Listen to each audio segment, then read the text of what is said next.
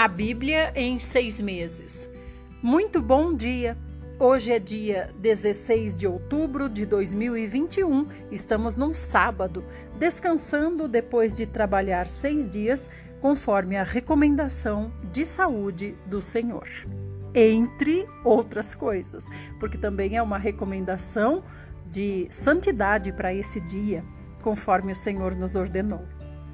Muito bem, hoje nós vamos ler João, Salmos e também Neemias. Vamos começar com uma breve oração. Senhor, te agradecemos, Senhor, pela semana que passou. Te agradecemos por tudo que o Senhor tem feito por nós, que faz, que ainda fará. Senhor, te agradecemos por tua palavra aberta. Te agradecemos, Senhor, porque o Senhor usa a sua palavra para nos confortar, para nos alegrar, para nos exortar, para puxar a nossa orelha. O Senhor usa a Sua palavra como ferramenta mais preciosa para que nós possamos estar aptos para o reino contigo. Queremos realmente, Senhor, ser corrigidos para sermos é, recebidos como filhos de Deus. Nos limpa com teu sangue e nos abençoa nessa leitura. Amém. Vamos começar então com João 9, Jesus cura um homem cego. Ao caminhar, Jesus viu um cego de nascença. E seus discípulos lhe perguntaram: Rabi, quem pecou, este homem ou seus pais, para que nascesse cego? Jesus lhes respondeu: Nem ele pecou, nem seus pais, mas foi para que as obras de Deus fossem reveladas na vida dele. Eu devo fazer as obras daquele que me enviou enquanto é dia. A noite vem, quando ninguém pode trabalhar. Durante o tempo em que estiver no mundo, sou a luz do mundo. Então, tendo dito essas palavras, cuspiu no chão e fez barro com saliva em seguida, ungiu os olhos do cego com aquela mistura. E ordenou ao homem: Vai, lava-te no tanque de Siloé, que significa enviado. O cego foi, lavou-se e voltou vendo. Portanto, os vizinhos e aqueles que o conheciam como cego diziam: não é este o mesmo homem que costuma ficar sentado mendigando, ou melhor, mendigando? Alguns afirmavam: é ele mesmo. Outros comentavam: apenas se parece com ele. Ele mesmo, entretanto, assegurava-lhes: sou eu o homem. Por esse motivo, indagaram-lhe: como te foram abertos os olhos? Ele respondeu: um homem chamado Jesus misturou terra com saliva, ungiu meus olhos e disse-me: Vai, lava-te no tanque de Siloé. Então eu fui, lavei-me e recebi a visão. Em seguida lhe perguntaram: Onde está ele? Ao que respondeu: Não sei. Então levaram o homem que fora cego à presença dos fariseus. E era sábado quando Jesus fez aquela mistura de barro e abriu os olhos do homem cego. Então, os fariseus também lhe inquiriram como receber a visão.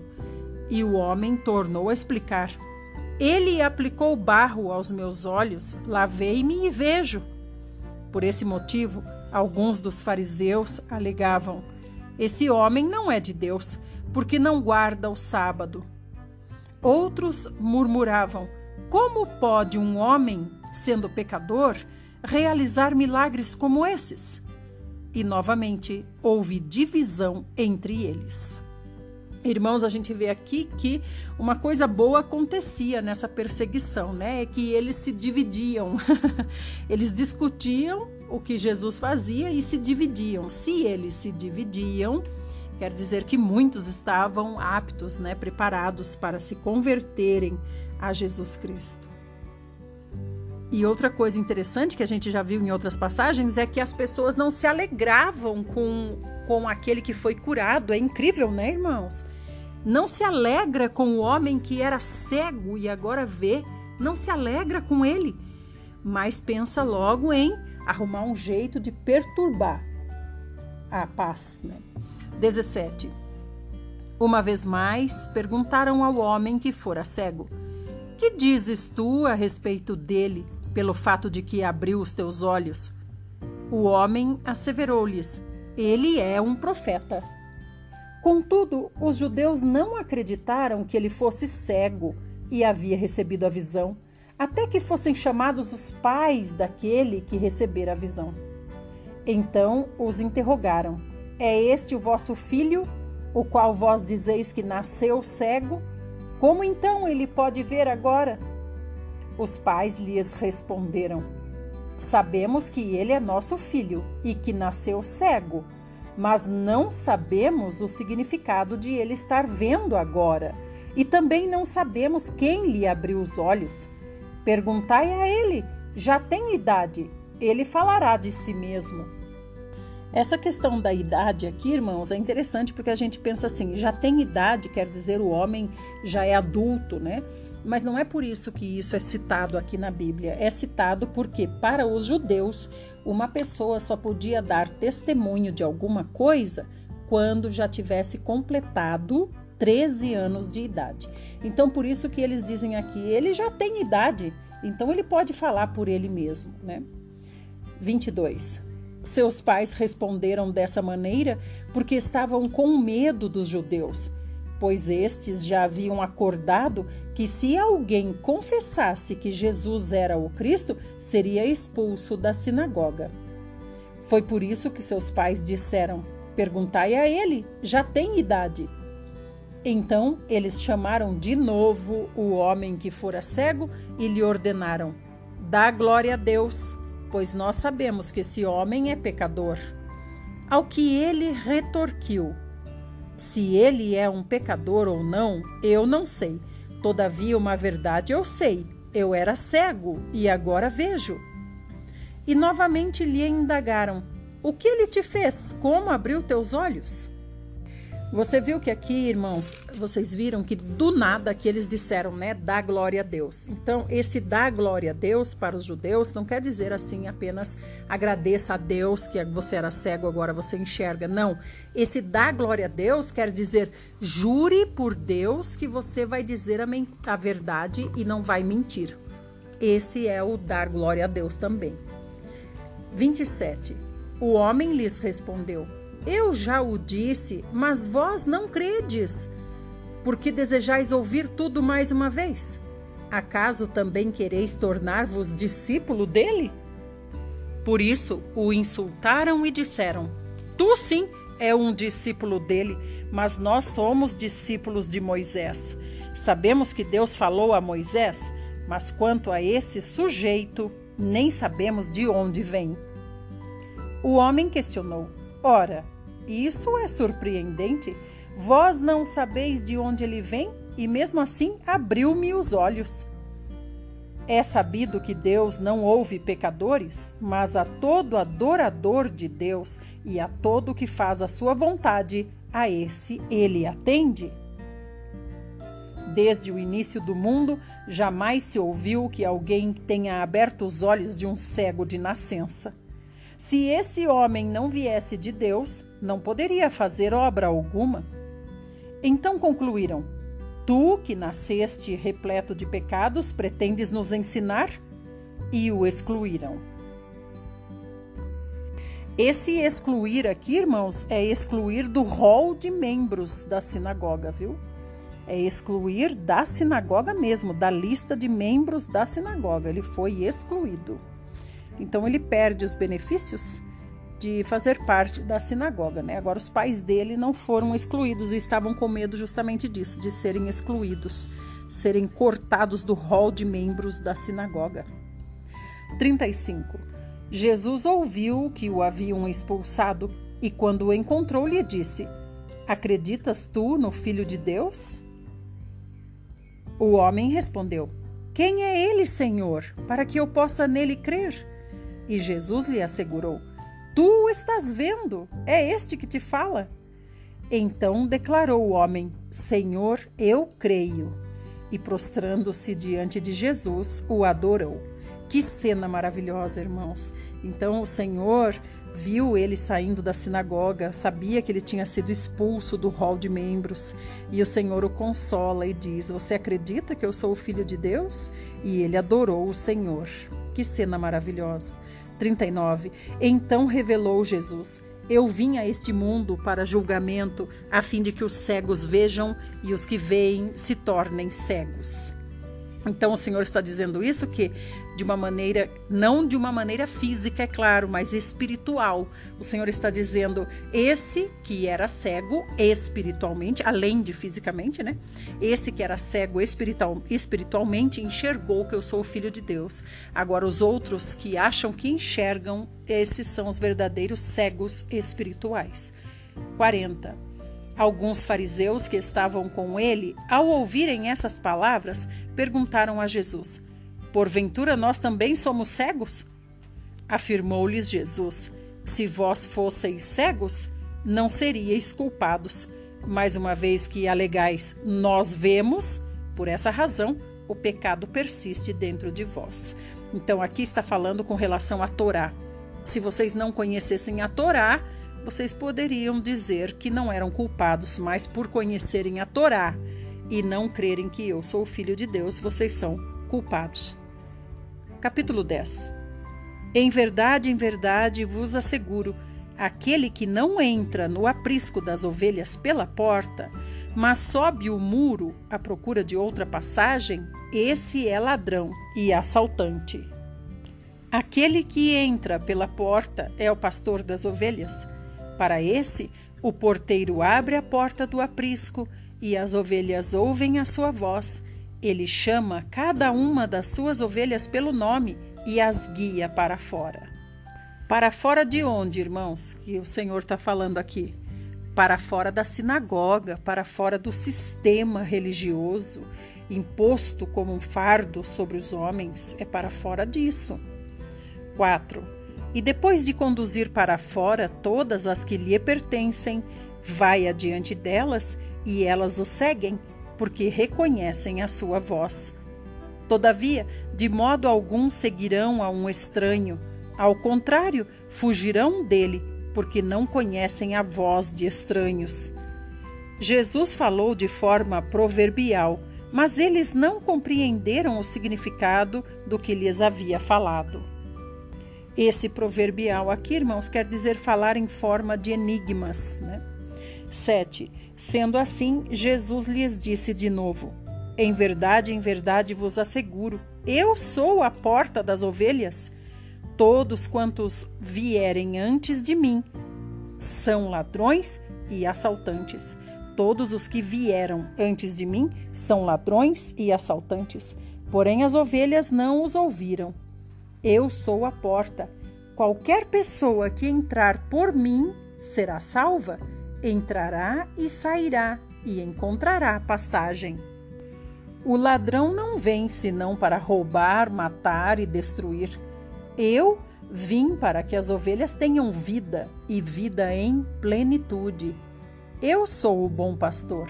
O bom pastor dá a sua vida pelas ovelhas. O mercenário, que não é o pastor a quem as ovelhas pertencem, vê a aproximação do lobo, abandona as ovelhas e foge. Então o lobo as apanha e dispersa o rebanho. O mercenário foge, porque é um mercenário e não tem zelo pelas ovelhas. Eu sou o bom pastor, conheço as minhas ovelhas e sou conhecido por elas. Assim como o Pai me conhece e eu conheço o Pai, e entrego minha vida pelas ovelhas. Ainda tenho outras ovelhas que não são deste aprisco, as quais devo da mesma maneira trazer. Elas ouvirão minha voz, e haverá um só rebanho e um só pastor. Por esse motivo, o Pai me ama, porque eu entrego a minha vida para retomá-la. Ninguém a tira de mim Antes eu a entrego de espontânea vontade. Tenho poder para entregá-la e poder para retomá-la. Esse é o mandamento que recebi de meu Pai. Então, irmãos, quando o Senhor fala aqui relacionado a aprisco, o Senhor está falando sobre o aprisco dos judeus e ele dizia: Eu tenho outras ovelhas que ainda não são desse aprisco. Que ovelhinhas são essas, irmãos? Sou eu, você, nós somos essas ovelhinhas pelas quais o Senhor deu a vida, como ele disse aqui. Eu tenho poder para entregar a minha vida e tenho poder também para retomar a minha vida. É fantástico demais, né, irmãos? Vamos para o próximo áudio.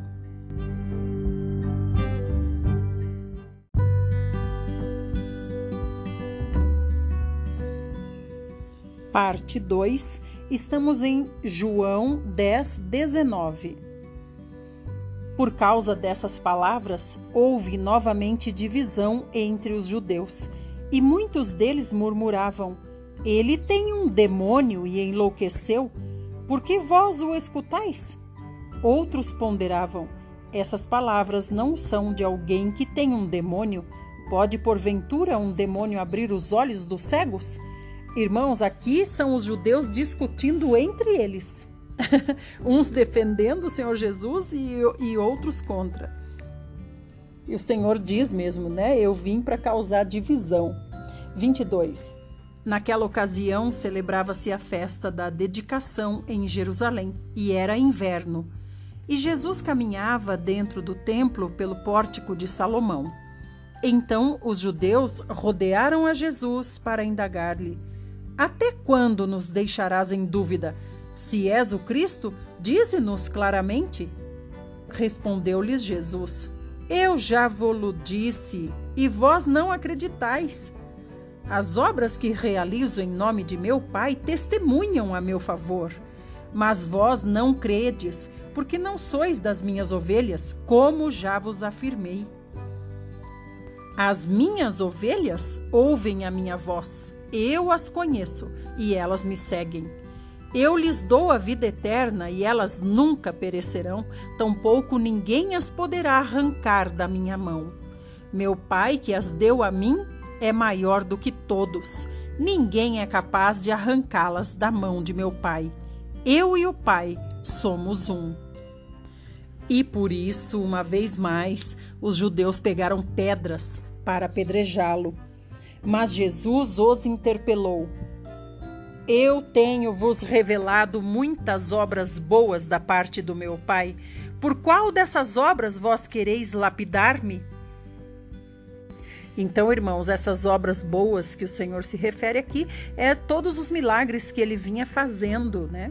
Agora, quando ele diz por que, que vocês querem me lapidar, ou em outra versão, me apedrejar, aqui no caso é condenar, querem me condenar como se eu tivesse cometido algum crime hediondo, algum pecado hediondo. Agora, o que, que era para os judeus crime hediondo ou pecado hediondo? Adultério, por exemplo, que era digno de apedrejamento, e também violar o sábado também era digno de apedrejamento. Por isso é que pegavam tanto no pé do Senhor com relação ao sábado. 33. Os judeus responderam-lhe assim: por nenhuma boa obra nós te lapidaremos, mas sim por blasfêmia e porque, sendo tu um simples homem, te fazes passar por Deus. Jesus lhes contestou: Não está escrito na vossa lei? Eu disse: sois deuses? Isso que o Senhor está dizendo, irmãos, está no Salmo 82, 6, que fazia parte da Torá e os judeus bem conheciam. Vamos lá ler? Salmo 82, 6 diz assim: Eu declarei, vós, ó juízes, sois como os deuses, todos vós sois filhos do Altíssimo. E quem está falando isso é o próprio Deus. Vamos agora para o 35. Se ele chamou deuses aqueles a quem veio a palavra de Deus, e a escritura não pode ser quebrada, como vós dizeis daquele a quem o Pai santificou e enviou a esse mundo, tu blasfemas? Porque vos declarei, eu sou o Filho de Deus? Se não faço as obras de meu Pai, não acreditais em mim. Mas se as faço, mesmo que não acreditais em mim, crede nas obras, para que possais saber e compreender que o Pai está em mim e eu estou no Pai. Contudo, uma vez mais, tentaram prendê-lo, mas ele se livrou das mãos deles. Esse se livrar das mãos deles, irmãos, a gente vê que não é a primeira vez que acontece, pode ser de forma sobrenatural, porque ainda não era chegado o momento do Senhor ser levado é, cativo e depois crucificado. 40. Sendo assim, novamente, Jesus atravessou o Jordão e foi para o lugar onde João Batista, no início do seu ministério, e ali ficou.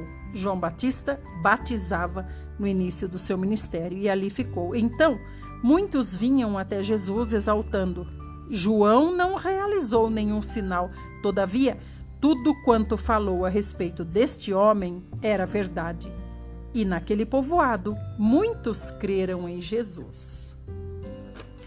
Aleluia. Quando eu falo que o Senhor fugia assim, né, sumia, porque o Senhor estava na, nas garras dos judeus e conseguia fugir, né? Quando eu falo que é de forma sobrenatural, é como aquela vez, por exemplo, que Felipe conseguiu correr acompanhando a carruagem, né? Aquilo também foi sobrenatural. Quando ele conseguiu falar com o etíope sem subir na carruagem, acompanhando a corrida dos cavalos. Vamos para o salmo hoje, Salmo 98. Cantai ao Senhor um cântico novo, pois ele tem realizado maravilhas sua mão direita e seu santo braço forte lhe deram a vitória. O Senhor manifestou a sua salvação, aos olhos das nações revelou sua justiça, recordou-se do seu amor e da sua fidelidade pela casa de Israel. Todos os confins da terra contemplaram a salvação do nosso Deus. Aclamai o Senhor, terra inteira. Louvem-no com cânticos de júbilo e ao som de música. Oferecei música ao Senhor por meio da harpa, com a cítara e a voz do canto. Com trombetas e ao som da trompa, exultai na presença do Senhor, que é o Rei. Ruja o mar e tudo o que ele contém, o mundo e todos os seus habitantes com palmas se manifestem os rios e o cantar dos montes ressoa em uníssono, para aclamar o Eterno que vem julgar toda a terra. Sim, ele julgará o universo com justiça e os povos com equidade. Essa equidade aqui, irmãos, quer dizer cada um vai ser julgado conforme alcançou aqueles que creram no Senhor através da natureza serão julgados dessa forma, mas nós que cremos tendo a Bíblia para ler, a Bíblia para compreender, seremos julgados até pelo fato de não termos lido a Bíblia. Muito bem, nós vamos agora para o Velho Testamento, estamos em Neemias 11. Os príncipes líderes dos israelitas decidiram morar em Jerusalém. Mas o restante do povo fez um sorteio para que, de dez pessoas, uma viesse também residir em Jerusalém, a santa cidade. As outras nove deveriam permanecer em suas próprias cidades. O povo rogou bênçãos sobre todos os homens que se apresentaram voluntariamente para habitar em Jerusalém. Os israelitas sacerdotes, levitas, obreiros do templo e os descendentes dos servos de Salomão moravam nas cidades, cada um em sua propriedade. Portanto, estes são os chefes da província que se fixaram em Jerusalém e nas cidades de Judá. Além deles, vieram também pessoas de Judá e de Benjamim, todos para residirem em Jerusalém. Dentre os descendentes de Judá chegaram Ataias, filho de Uzias, neto de Zacarias, bisneto de Amarias. Amarias era filho de Cefatias e neto de Maalá, Maalaleel, descendente de Pérez. Maazéias, filho de Baruque, neto de Col-Ozé, bisneto de Asaías. Asaías era filho de Adaías, neto de Joiaribe e bisneto de Zacarias, descendentes de Selá. Os descendentes de Pérez, que viviam em Jerusalém, totalizavam 468 homens notáveis. Dentre os descendentes de Benjamim, Salu, filho de Mesulão, neto de Joede, bisneto de Pedaías, que era filho de Colaías, neto de Maazéias, bisneto de Itiel, tetraneto de Jesaías. Os seguidores de Salu, Gabai e Salai totalizavam 928 homens. Joel, filho de Zicre, era o chefe da cidade, o oficial superior entre eles. E Judá, filho de Asenua, era responsável pelo segundo distrito da cidade. Dentre os sacerdotes, Gedaías, filho de Joiaribe, Jaquim, Seraías, filho de Ilquias, neto de Mesulão, bisneto de Zadok, que era filho de Meraiote, neto de Aitube, superintendente da casa de Deus. E seus companheiros, que faziam todo o trabalho do templo, totalizavam 822 homens. Adaías, filho de Jeroão, neto de Pelaías, bisneto de Anze, que era filho de Zacarias, neto de Pazur, bisneto de Malquias, e seus colegas, que eram chefes de famílias, totalizavam 242 homens. Amassai, filho de Azareel, neto de Azai, bisneto de Mesilemote, tetraneto de Imer, e os seus companheiros, que eram também valorosos, totalizavam 128 homens. Dentre os levitas, Semaías, filho de Assub, neto de Asricão, bisneto de Asabias, tetraneto de Buni, Sabetai e Josabade, dois dos líderes dos levitas encarregados do serviço externo da casa de Deus. Matanias, filho de Mica, neto de Zabde, bisneto de Asaf, o ministro de adoração e louvor que convocava o povo e dava início aos hinos, cânticos, ações de graças e as orações. Baquibuquias, o segundo entre os seus companheiros, e Ábida, filho de Samua, neto de Galau, bisneto de Gedutum. Todos os levitas reunidos na santa cidade foram 284 homens. Os guardas do templo, Acube, Talmon e os homens dos seus clãs que vigiavam os portões totalizavam 162. O restante de Israel, dos sacerdotes e levitas, se estabeleceu em todas as cidades de Judá, cada um na sua própria herança. Os que prestavam serviço no templo moravam na colina de Ofel. Ezia e Gispa estavam encarregados deles. O chefe e oficial superior dos levitas em Jerusalém era Uzi, filho de Bani, neto de Asabias, bisneto de Matanias, tetraneto de Mica. Uzi era um dos descendentes de Asaf, que eram superintendentes do ministério de música e louvor na casa de Deus. Entretanto, eles estavam sujeitos às ordens e normas da parte do rei a respeito das atividades religiosas que realizavam todos os dias. Petaías, filho de Mesesabel, descendente de Zerá, filho de Judá, representava o rei nas questões de ordem civil em atendimento às demandas do povo. Algumas pessoas da população de Judá foram morar em Kiriat Arba e suas aldeias ao redor, em Dibon e seus povoados, e em Ges e em Jeca, Jecabzeel e seus povoados. Em Jesua, em Molada, em Bet-Pelete, em Azar-Sual, em Berseba e seus povoados, em Ziclag, em Meconá e seus povoados, em Enrimon, em Zorá, em Jarmute, em Zanoa, em Adulão e seus povoados, em Laques e seus campos, e em Azeca e suas aldeias. Deste modo, se estabeleceram desde Berseba até o vale do Inom. Os descendentes dos filhos de Benjamim foram viver em Jeba, Miquimás, Aia, Betel e suas aldeias, em Anatote, Nobe e Ananias, Azor, Ramá e Gitaim, Adide, Zeboim e Nebalate, Lode e Ono, e no Vale dos Artesãos. Alguns grupos de levitas que haviam morado na região de Judá foram convocados para fixar residência junto ao povo de Benjamim. Capítulo 12 Estes, pois, são os sacerdotes e os levitas que retornaram em Zorobabel, filho de Sealtiel, e com Jesua Seraías, Jeremias, Esdras, Amarias, Maluque, Atuas, Sebanias, Reum, Meraiote, Ido, Gineton, Abias, Miamim, Maadias, Bilga, Semaías, Joiaribe, Gedaías, Salu, Amoque, Ilquias e Gedaías. Estes foram os chefes dos sacerdotes e de seus irmãos na época de Jesua.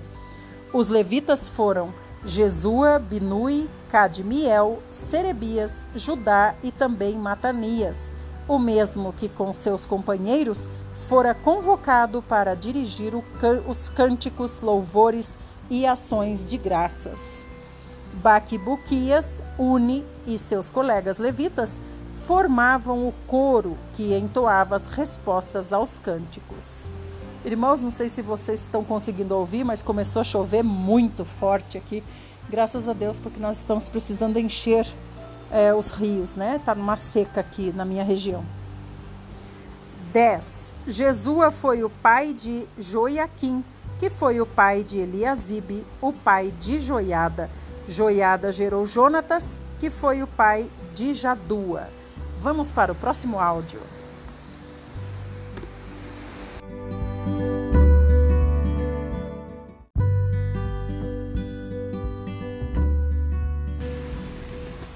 Parte 3. Estamos em Neemias 12, 12. E na época de Joiaquim, estes foram os líderes das famílias de sacerdotes. Da família de Seraías, Meraías. Da família de Jeremias, Ananias.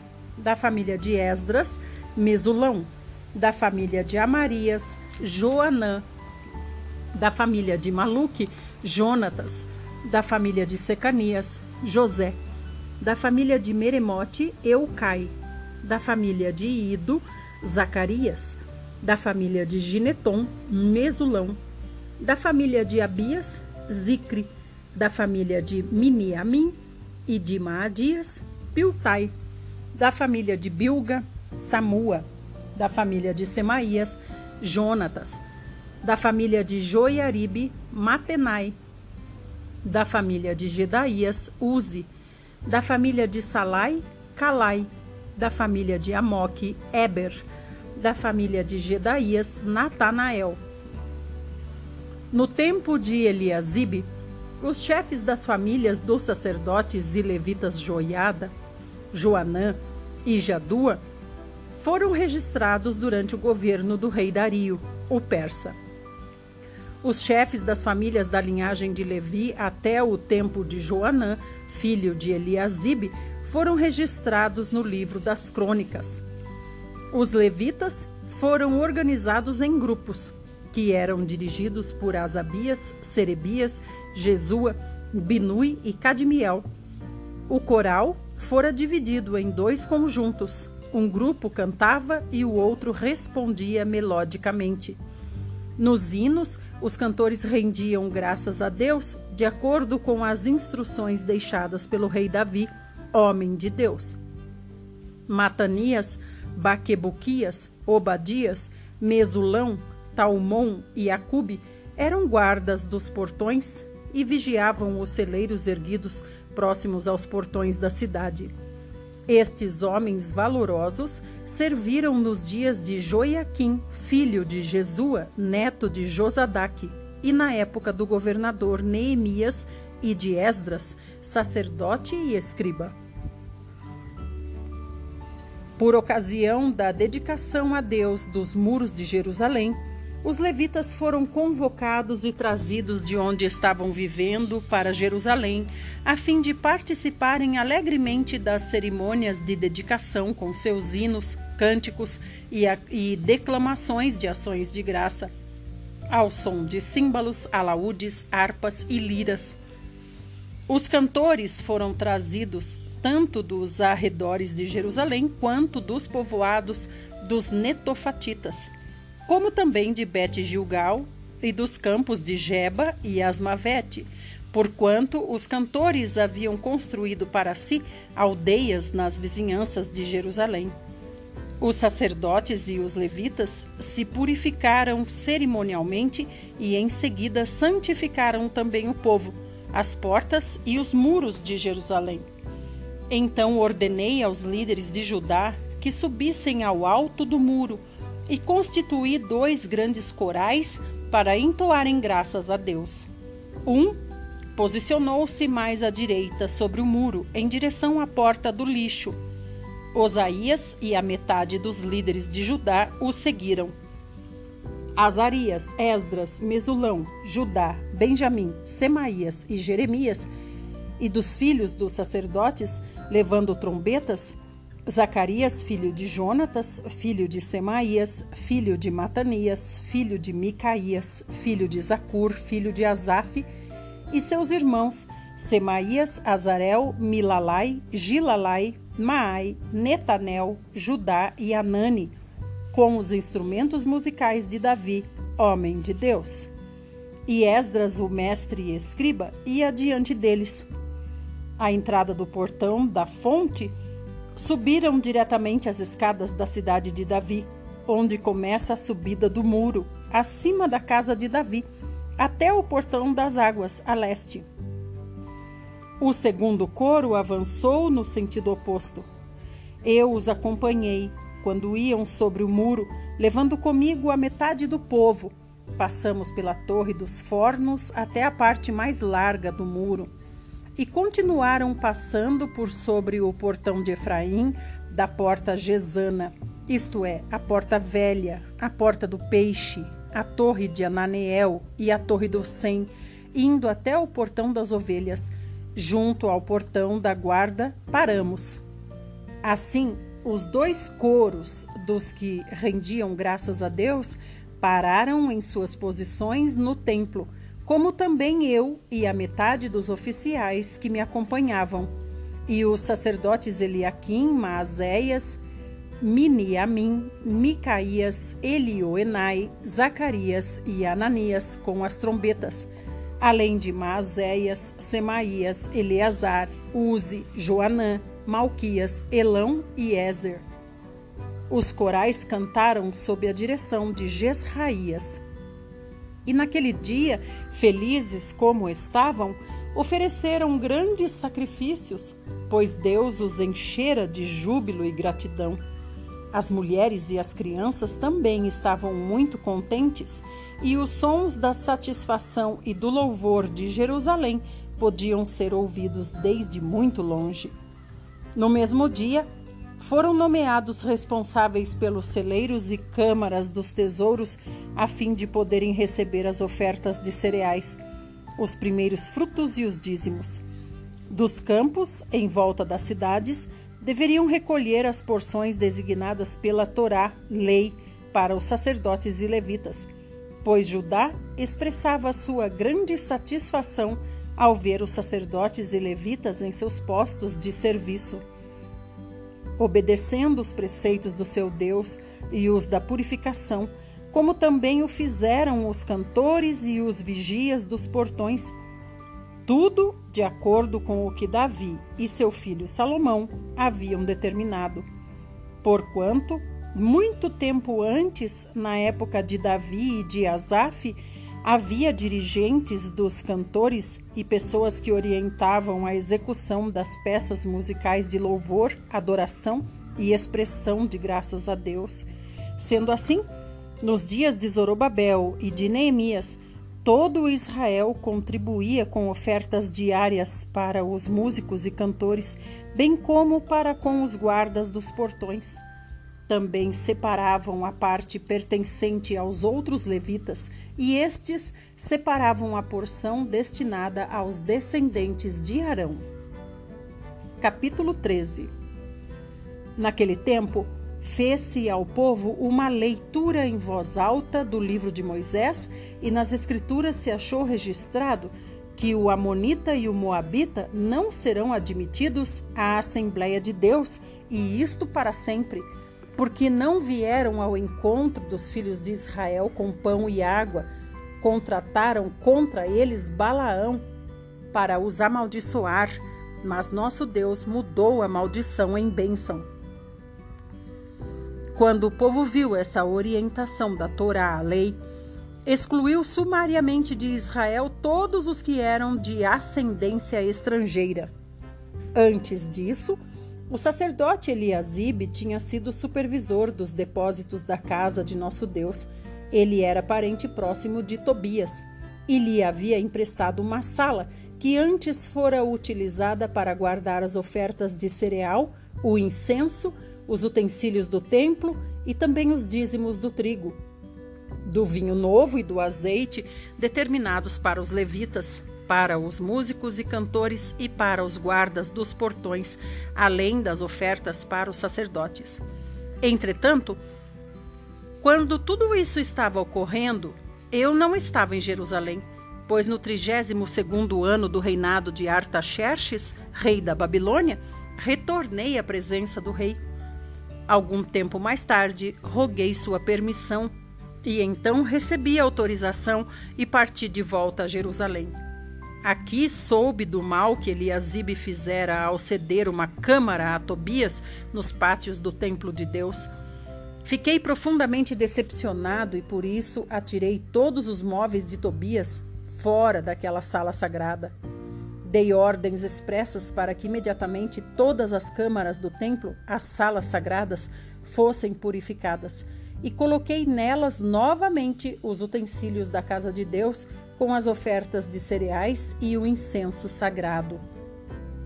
Fui informado também que a parte prescrita aos levitas não lhes era entregue e que por isso os levitas e os cantores responsáveis pelo culto tinham fugido cada um para suas próprias terras.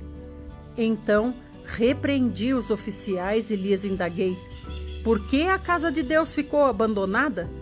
Em seguida, Convoquei os levitas e os cantores e os enviei aos seus devidos postos.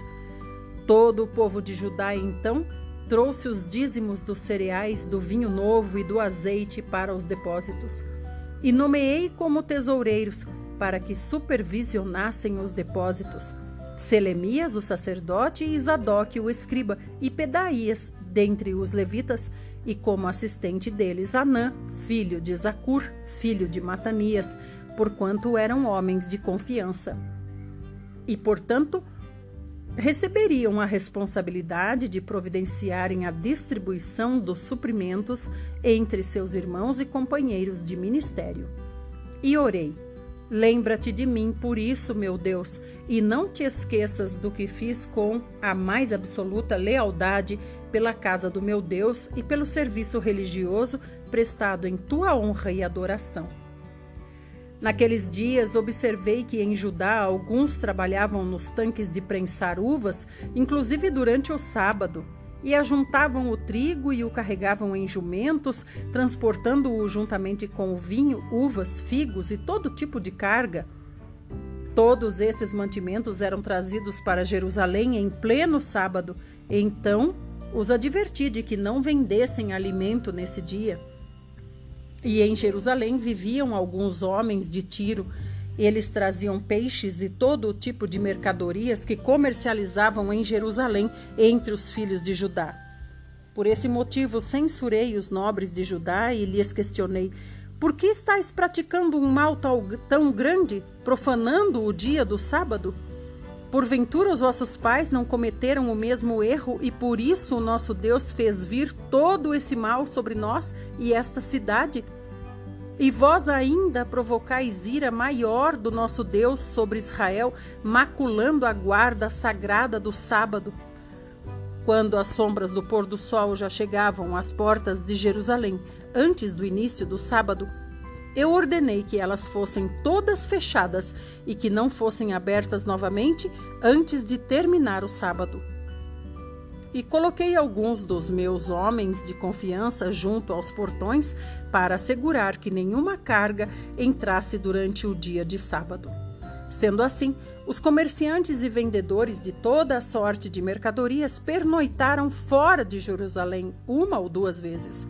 Protestei, pois, contra eles e os adverti: Por que passais a noite em frente ao muro? Se o fizerdes mais uma vez, vou prender-vos. Daquele dia em diante não fizeram mais, não vieram mais às portas da cidade no dia de sábado. Então dei ordens expressas aos levitas que se purificassem e fossem vigiar os portões, a fim de garantir que o dia de sábado voltasse a ser respeitado como sagrado.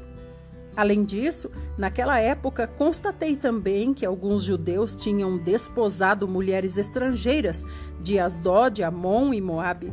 A metade dos seus filhos falava a língua de Asdod ou a língua de um dos outros povos gentios e não sabiam falar a própria língua de Judá.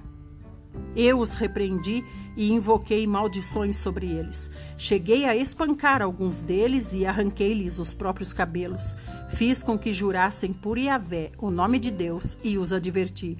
Não dareis vossas filhas em casamento aos filhos dos pagãos, e do mesmo modo não tomareis as filhas deles para, para, para vossos filhos, nem para vós mesmos. Ora, acaso não foi exatamente nisso que Salomão, o rei de Israel, errou e pecou?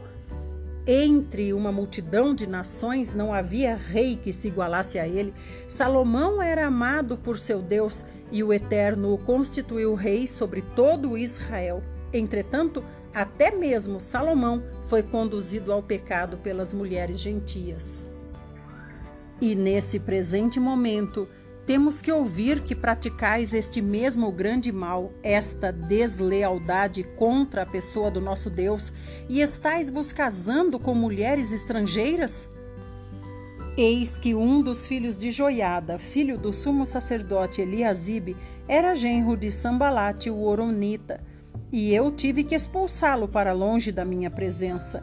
E orei: não te esqueças deles, ó meu Deus, pois profanaram o ofício sacerdotal e a aliança do sacerdócio e dos levitas. Deste modo, purifiquei os sacerdotes e os levitas de toda a prática e influência pagãs e lhes determinei responsabilidades, cada um de acordo com seu próprio cargo também estabeleci normas para as provisões de lenha, indicando as datas exatas em que deveriam ser trazidas, assim como para os primeiros frutos. E orei: Lembra-te de mim para o meu bem, ó meu Deus. Amados irmãos, estamos de parabéns. Terminamos o livro de Neemias. Até amanhã.